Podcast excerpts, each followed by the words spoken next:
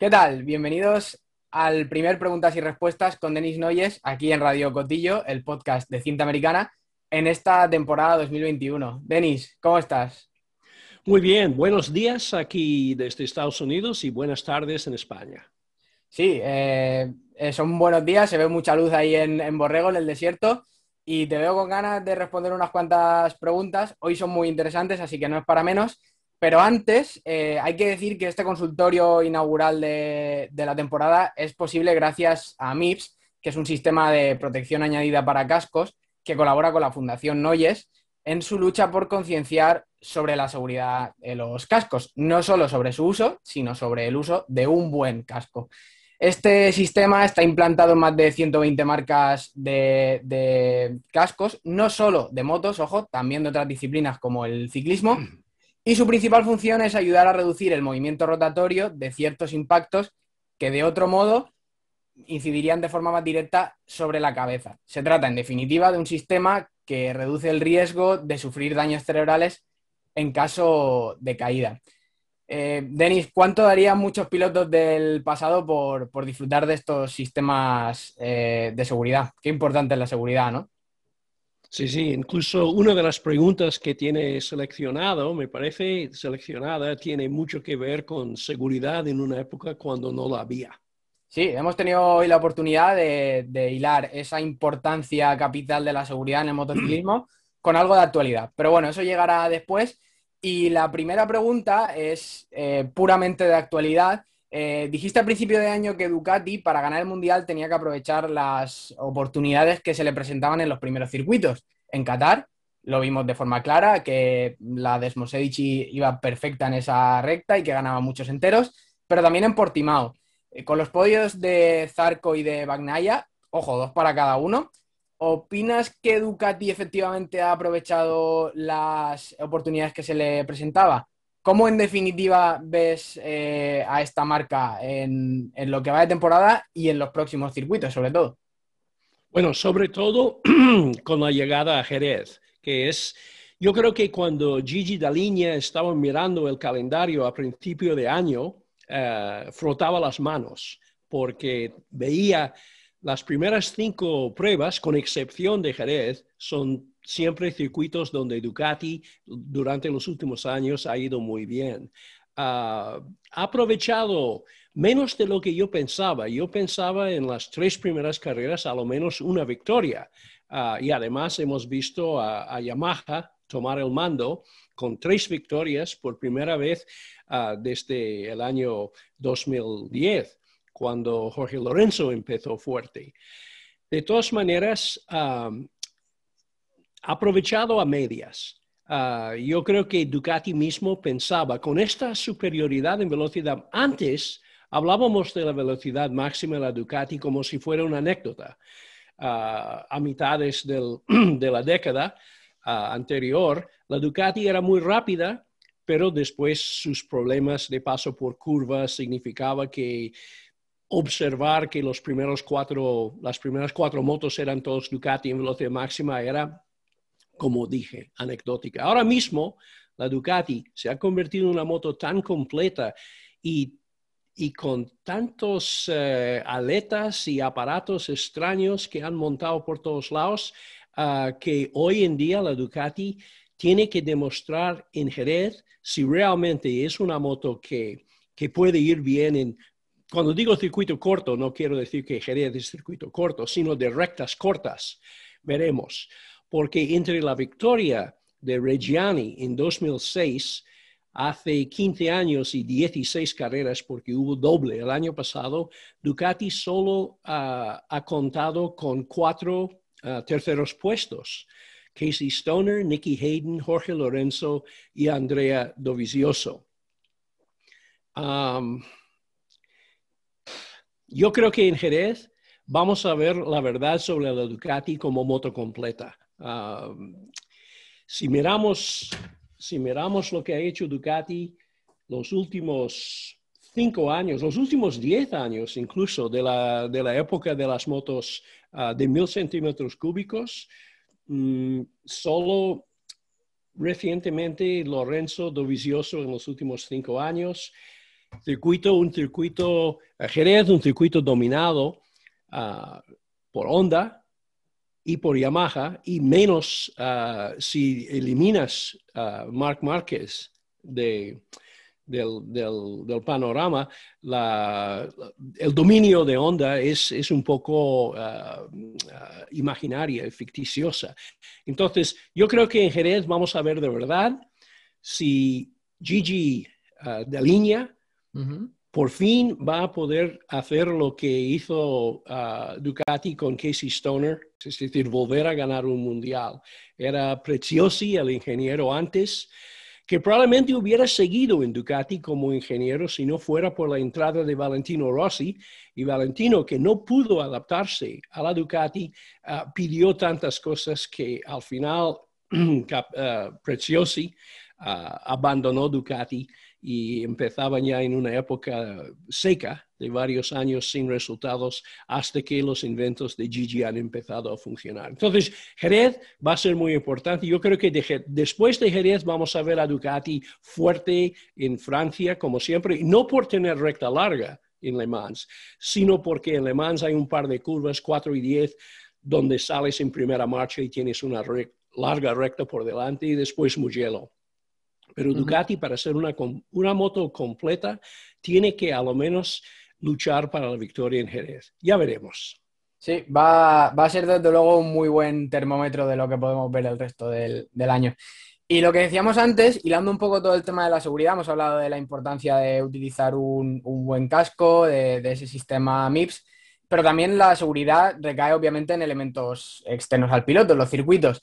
Y eh, hilando un poco todo esto del tema de la Superliga, que ha hecho temblar los cimientos del fútbol, aunque fuera durante 48 horas, eh, he intentado colar aquí una pregunta, ya que tengo este privilegio de estar aquí contigo, sobre aquel intento mítico de, de, Kenny Roberts de crear un campeonato paralelo ante los problemas de seguridad que había en los circuitos. Obviamente hay muchas distancias que salvar al comparar los dos proyectos, pero bueno, para que nos hables de algo que fue muy, muy interesante para la historia del motociclismo. Yo creo que la, gran diferencia entre la Superliga y lo que hubiera sido la World Series es que la Superliga es una cosa de billonarios, millonarios que quieren ser billonarios y billonarios que quieren ser trillonarios. Que les importaba en absoluto la afición, la tradición y hasta los mismos jugadores. Bueno, yo no sigo el fútbol muy de cerca, pero sé la importancia que tiene el fútbol como es el deporte número uno a nivel mundial. Y la idea de tener una liga donde los equipos que no estén incluidos no pueden tener ascensión, era seguir un poco la idea americana de la NBA, la NFL, MLB de béisbol, pero con la diferencia de que estos deportes son nacionales en Estados Unidos, tienen otra realidad. Cambiar, cambiar lo que cambiar el, el, sueño imposible del equipo de segunda división de llegar alguna vez a jugar en, delante de todas las cámaras del mundo, ah, quita todo el romanticismo y la magia del fútbol. Bueno, yo de fútbol creo que es la primera vez que he hablado, a lo menos con la afición española, aunque que sepa que he sido yo entrenador del equipo de fútbol soccer del High School de Borrego Springs, California. Ganamos tres y perdemos once. Entonces ya... bueno, a lo menos sé algo.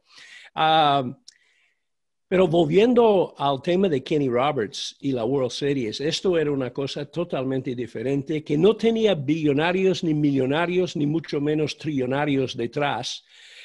Y de hecho, ocurrió todo eh, en un solo día, que era en, en Bélgica, a mitades de la temporada, a la temporada 2000, digo 2000, siempre hago esto, 1979, segundo año cuando Roberts estaba en el Mundial. Para poner esto en perspectiva, Kenny Roberts llegó al Mundial sin tener ninguna experiencia con europeos, poca experiencia fuera de lo que son los circuitos norteamericanos. Eh, cuando llegó a Jarama la primera vez en el 78, Y eso tiene que ver porque el enfado que Roberts tenía con la FIM vino de sus primeras experiencias con la Federación Española en Jarama. Eh, no le explicaron muy bien las cosas, tal vez. Era difícil explicar a un chico de Modesto, California, cómo funcionaba todo esto, pero Kenny corría en dos y medio y 500 y quería cobrar prima de salida. Le han dicho que prima de salida no lo puedes cobrar el primer año, tienes que cobrarlo el segundo año, porque en, el primer año no estás en la lista de los pilotos ya establecidos. Se enfadó mucho. Eh, hizo segundo en, en Jarama, aquel día en dos y medio, en 500, y llegó el año siguiente a Jarama y quería cobrar prima de salida. Y le dijeron, sí, sí, por supuesto. Y dice, quiero cobrar prima de salida de dos y medio también. Dice, no, porque no corres en dos y medio. Dice, sí, pero el año pasado sí. Quería cobrarlo del año pasado. Entonces llegué a hacer una conversación eh, de sordos. Kenny enfadado llevó el cabreo, el cabreo hasta el podio después de la carrera porque estaba convencido que le debían el dinero de dos y medio del año anterior. Y cuando Nicolás Rodil del Valle le presentó, además tuvo este famoso encuentro con el rey antes, cuando uh, Roberts le pareció uh, divertido ponerle uh, no cuernos, sino, sino orejas de conejo detrás de la cabeza del rey, que causó bastante preocupación entre la gente del protocolo real.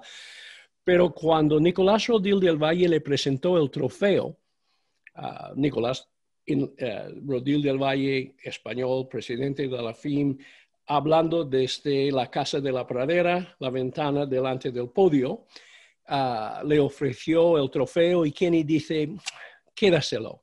A lo mejor lo puedes vender por la calle porque se nota que aquí hace falta dinero, como no podéis pagar a los pilotos. Esta fue la actitud de Kenny bien, le toleraban. Pero cuando le invitaron al circuito de Spa Franco Champs unas semanas antes de la carrera para hacer un acto de promoción con Yamaha, era un error por parte de la promoción, digo, del, circuito, porque estaban reasfaltando y no tenían el asfalto puesto todavía.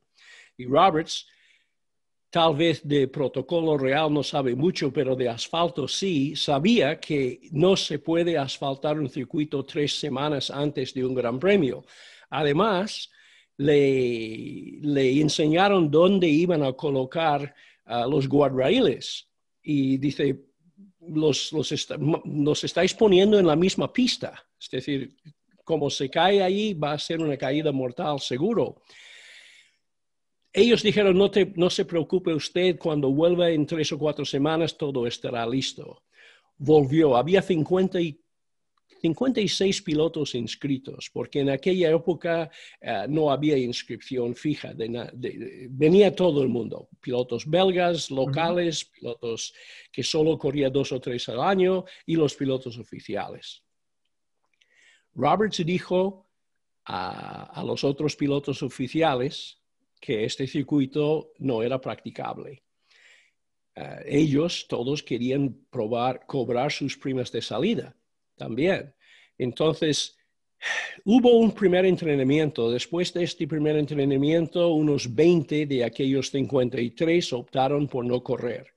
Esto incluía casi todos los pilotos oficiales. Después de los que sí tomaron la salida en la, en la carrera, otros 10 o 15, no me acuerdo ahora mismo, se metieron en boxes enseguida, dejando a 8 o 9 pilotos en pista, victoria para Dennis Ireland ah, y un, escándalo. Pero el escándalo vino después, cuando Roberts se reunió. Además, eh, de los pilotos que estaban de acuerdo con, Roberts sobre la inseguridad en este en, la pista se incluía el gigante blanco, el uh, Will Hartog de Holanda. Um, y Hartog, aunque después se puso en contra a la World Series, estaba a favor del boicot aquel día. Dos otros holandeses, uh, y, y van Dulman, optaron por salir. o, pensaban que iban a salir. Entonces fue cuando Roberts habló con Hartog y ellos hablaron con su fan de su club de fans de Hartog y los club de, fans de Hartog holandeses se presentaron delante del garaje de los otros dos holandeses, Middleberg y Boet van Dulman, y les dijo que si ellos corrían iban a tirar botellas de cerveza a ellos durante la primera vuelta, lo cual ah, les hizo cambiar de parecer. Todo esto muy folclórico y algo violento, pero después de la carrera hubo una reunión, Robert Sheen, uh, Hansford de, de, dos y medio, tres y medio, algunos más, que dijeron que de ninguna manera iban a seguir corriendo en estas condiciones y que, que tampoco iban a volver nunca más a Spa, a Spa Francorchamps. Kenny no tenía ningún apoyo de nadie, solo tenía eh, algunos periodistas que ponían en la prensa sus palabras, pero representaba una especie de amenaza y como una bola de, nieve iba creciendo y creciendo. Te digo la verdad, Christy, no hubo ninguna posibilidad de hacer este campeonato. Ellos querían hacer el Kenny uh, Barry Coleman, el periodista, le ayudó mucho a poner en palabras Kenny, los conceptos que tenía Kenny. La idea era ocho carreras en ocho países diferentes, solo en circuitos importantes, Daytona en Estados Unidos, uh, no sé cuál, Brands Hatch en Gran Bretaña, y que solo iba a correr dos categorías, Fórmula 1, 500, y Fórmula 2, 2 y medio. Yo estuve en motociclismo en aquella época y había hablado mucho con Roberts y Coleman sobre esto. Yo hice un artículo bastante positivo negativo desde el punto de vista de la Federación Española, diciendo el porqué, uh, el porqué de, de, de, la super, de la World Series.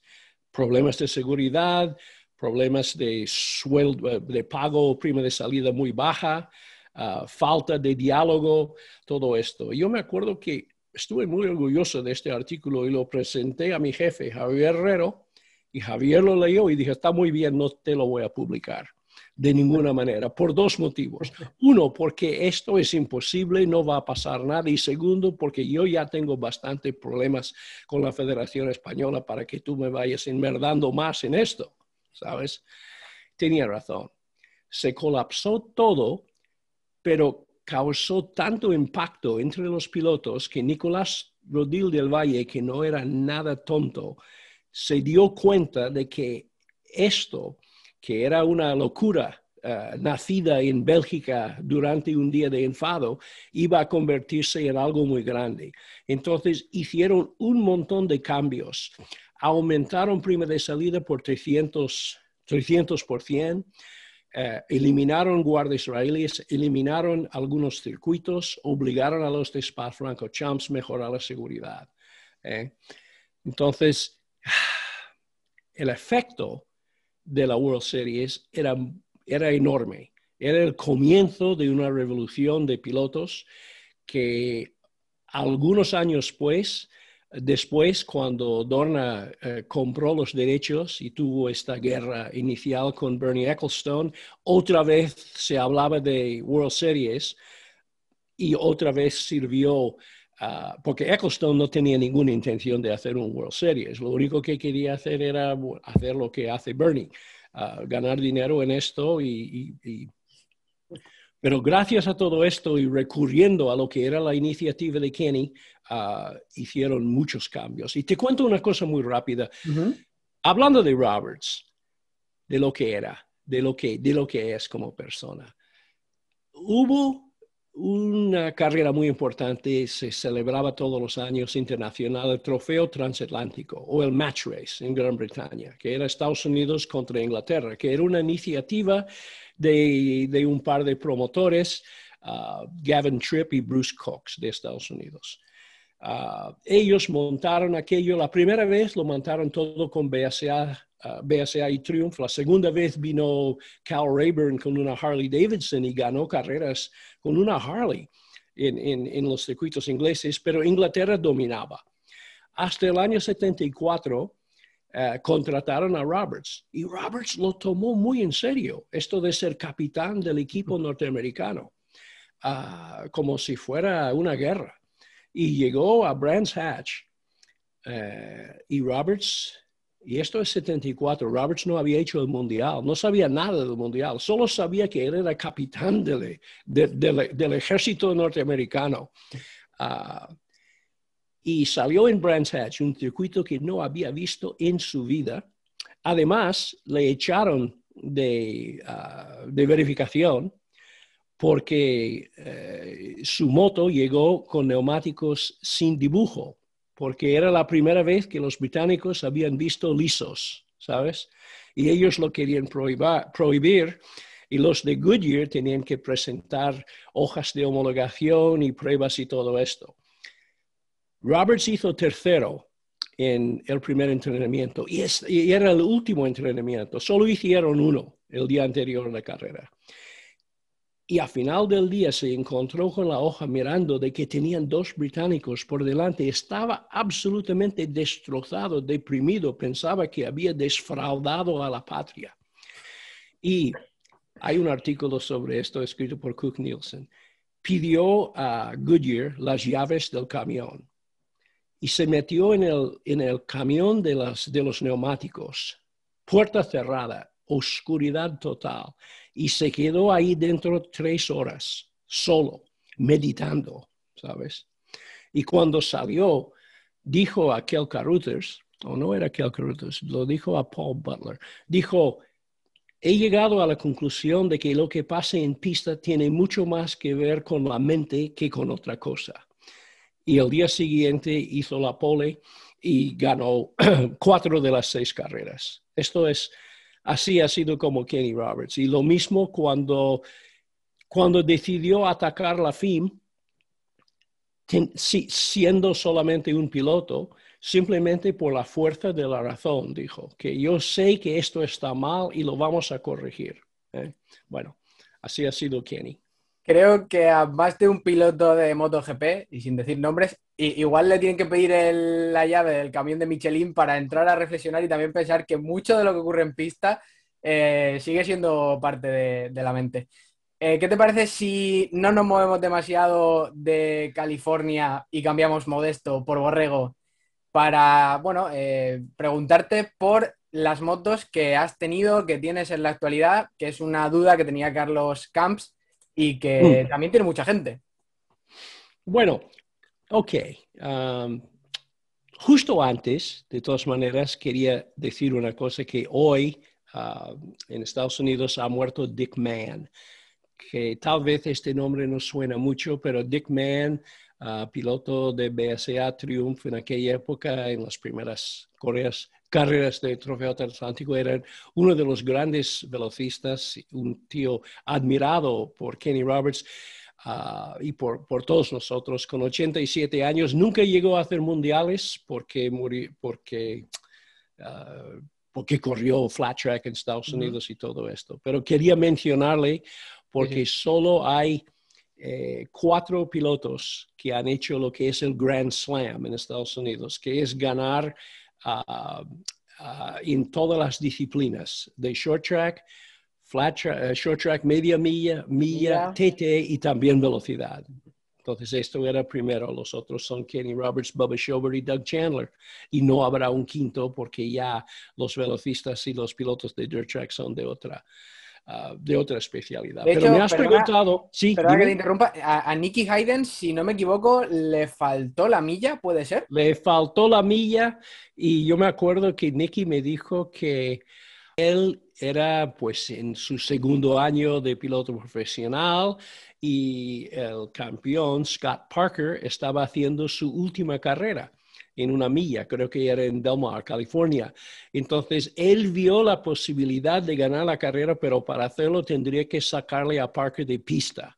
Ah, y dijo, yo pensaba, bueno, me quedan muchos años y esta es su última carrera. Y Nicky me dijo, eh, esto de ser tierno con maniar en manos no es bueno para los profesionales. Pues eh, vamos a, al lío a ver qué motos has tenido, tienes. Creo que has preparado una sorpresilla, un golpe de efecto. Así que nada, cuéntanos. Bueno, la verdad es que yo nunca llegué a subirme en una moto a, hasta llegar a España, ya con, bueno, 23, 24 años, no había subido en moto en la vida, salvo como pasajero. Una vez como paquete me dio un susto y no quería subirme mucho más, nunca más, pero llegué a Barcelona y en Barcelona en el año 66, 67, si no tenías una moto, no eres nadie, ¿sabes? No ibas a ligar, en absoluto, sin moto, imposible. Uh, yo no tenía idea de motos, lo cual demuestra, uh, lo demuestro con mi primera compra. Compré una BMW uh, R27, cuatro tiempos con cardan. Y además lo compré a un tío que trabajaba en el Instituto Americano, que me engañó del todo, porque yo pagué, bueno, me, engañó dos veces. Primero, el precio era 6 mil pesetas para la moto, pero hubo una devaluación de la peseta, de la peseta, la primera devaluación desde hace mucho tiempo, justo eh, la noche antes de que tenía que pagarle. Entonces llego con mis 6 mil y me dicen, no, no, no, son 7. Yo digo, pero chico, hemos hablado en pesetas. Dice, siempre cuando hablo de cualquier divisa y en el fondo estamos hablando de dólares. Los dólares cuentan, ¿sabes? Y yo dije, yo no pago más. Y es igual, lo vendo a otro. Yo creo que estaba haciendo un bluff, pero yo compré la moto en 7 mil. Pero encima, la moto era absolutamente, totalmente ilegal en cualquier país del mundo, porque era una moto que tenía una matrícula ovalada de aquellos grandes una matrícula así es como decirle a la Guardia Civil, párame, párame, que soy ilegal, porque esta es una placa militar de, los americanos que solo funciona en ciertos países y España no, es uno de, no era una de ellas. Y además, toda la documentación, que no lo leí, me dijo, aquí la documentación, aquí la moto, aquí las llaves, esto después de haber recibido los 7000 toda la documentación estaba escrito en turco. Eh, yo no leo turco, la Guardia Civil tampoco. Ah, yo me acuerdo cuando me pararon, miraron esto y dijo, vete, vete ya que no queremos perder el día contigo, ¿sabes? Entonces yo tuve que hacer unas maniobras para legalizar o medio legalizar aquella moto.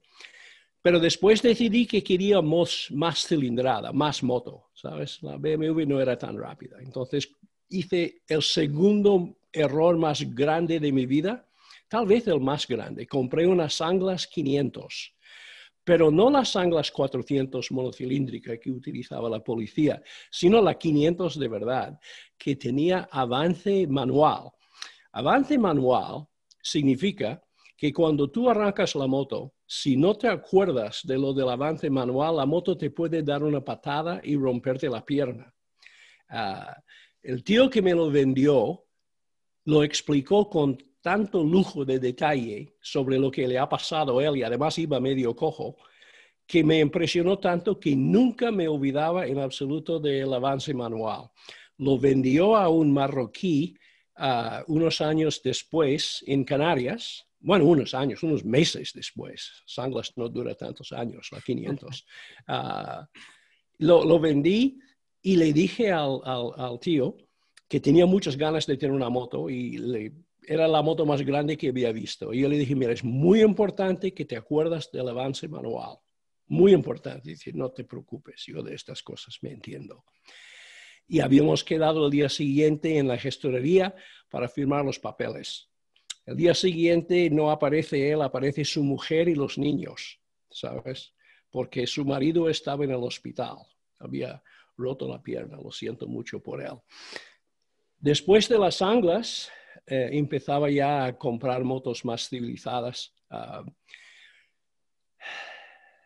la primera moto, bueno, Ducatis he tenido muchas, dos y medio. Ah, cada año cuando iba a Inglaterra a correr en moto, Ah, vendí mi, Ducati dos y medio antes de salir y compré otra al volver, porque tenía un amigo Mariano Sánchez en Madrid, que era mi primer patrocinador y que él era mecánico y, de Ducati y siempre hacíamos. Entonces he tenido como 12 Ducati, dos y medio a través de los años, sin hablar de las Ducati.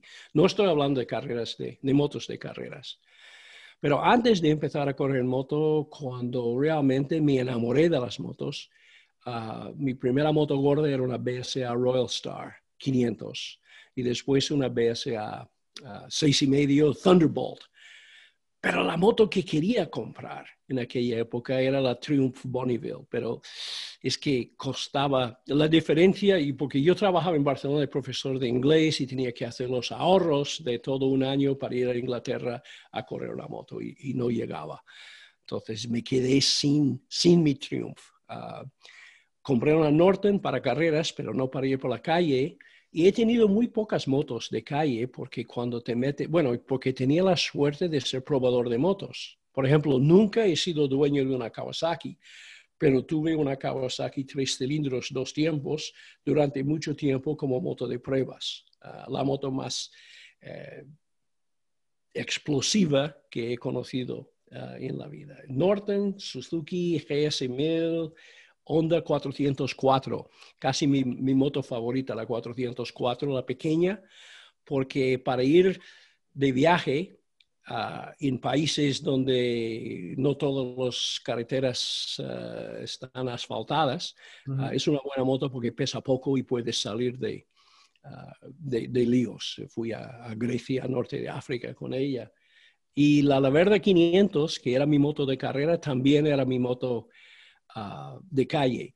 Lo que pasa es que como en aquella época eh, yo no tenía ni permiso de trabajo ni residencia, ah, tuve que venderlo porque otra vez me vino a ver la Guardia Civil y me tuve que legalizar. Ah, gracias a, a, Solomoto, que fueron los únicos que realmente me mandaron a Agencia Pons de Madrid. Yamaha FZ7 y medio no era mi moto de calle, sino de carreras, de resistencia. Y después tengo una moto más que he comprado. Lo tengo aquí al lado. Ah, es la Triumph, que nunca llegué a comprar en aquella época. Es, ah, mi moto de ahora es la Thruxton 900. Ah, es una moto de carrera corta. y 68 caballos, que no suenan a mucho, pero la verdad es que si esta moto hubiera salido en el 68 cuando yo quise comprar la Triumph, hubiera sido la mejor superbike de toda la vida. Me ha preguntado qué, moto quiero comprar. Te digo la verdad, ninguna. Ya con esta me basta, ¿sabes? Ah, con sus 68 caballos, sus cuatro válvulas por cilindro, carrera corta, ya es mi superbike. Es que eso de tener una espinita clavada, no hay nada como quitársela, ¿eh? Con el, con el paso del tiempo, ¿eh? Y tener una mujer que me permite traer la moto dentro de la sala también, que esto no es de toda la vida. Estaba pensando justo en Heidi, ¿eh? ¿en qué habrá pensado cuando te haya visto meter la moto en el salón? Hemos tenido muchas motos en casa. En, en, en Madrid, la Ducati dos y medio de carreras vivía en la cocina porque no teníamos garaje. Y quién se acordará de cuando cambiamos de Barcelona a Madrid a vivir en Miraflores de la Sierra, pasemos uh, todas Navidades ya con una Ducati bajo, una Ducati Panda bajo el árbol de Navidad. buena cosa para tener bajo el, árbol de Navidad. Pues nada, Denis, eh, con este repaso que ha sido completo, eh, seguro que hay alguna foto que nuestros compañeros de redes sociales de cinta americana pueden publicar y demás estos días, y, para ver alguna de, esas motos que tienes. Y poco más por hoy. Eh, nos vemos en el siguiente preguntas y respuestas, tú y yo, pero por supuesto estarás la semana que viene con Judith Florenza en el análisis de, MotoGP del Gran Premio de España, a ver qué ocurre en Jerez, tanto con Ducati, como hemos hablado aquí al principio, como con el resto de marcas. Marc Márquez, por ejemplo, vuelve al lugar donde se lesionó y hay mucha, mucho interés por ver qué ocurre en, la catedral, en la catedral española del motociclismo. Sí, sí, muchas ganas de ver este, ah, este próximo Gran Premio y de hablar de nuevo de preguntas y contestaciones contigo. Sí, pues nada, nos vemos. Un abrazo, cuídate mucho y ahora a sacar la moto del salón. Hasta luego, Denis. Hasta luego.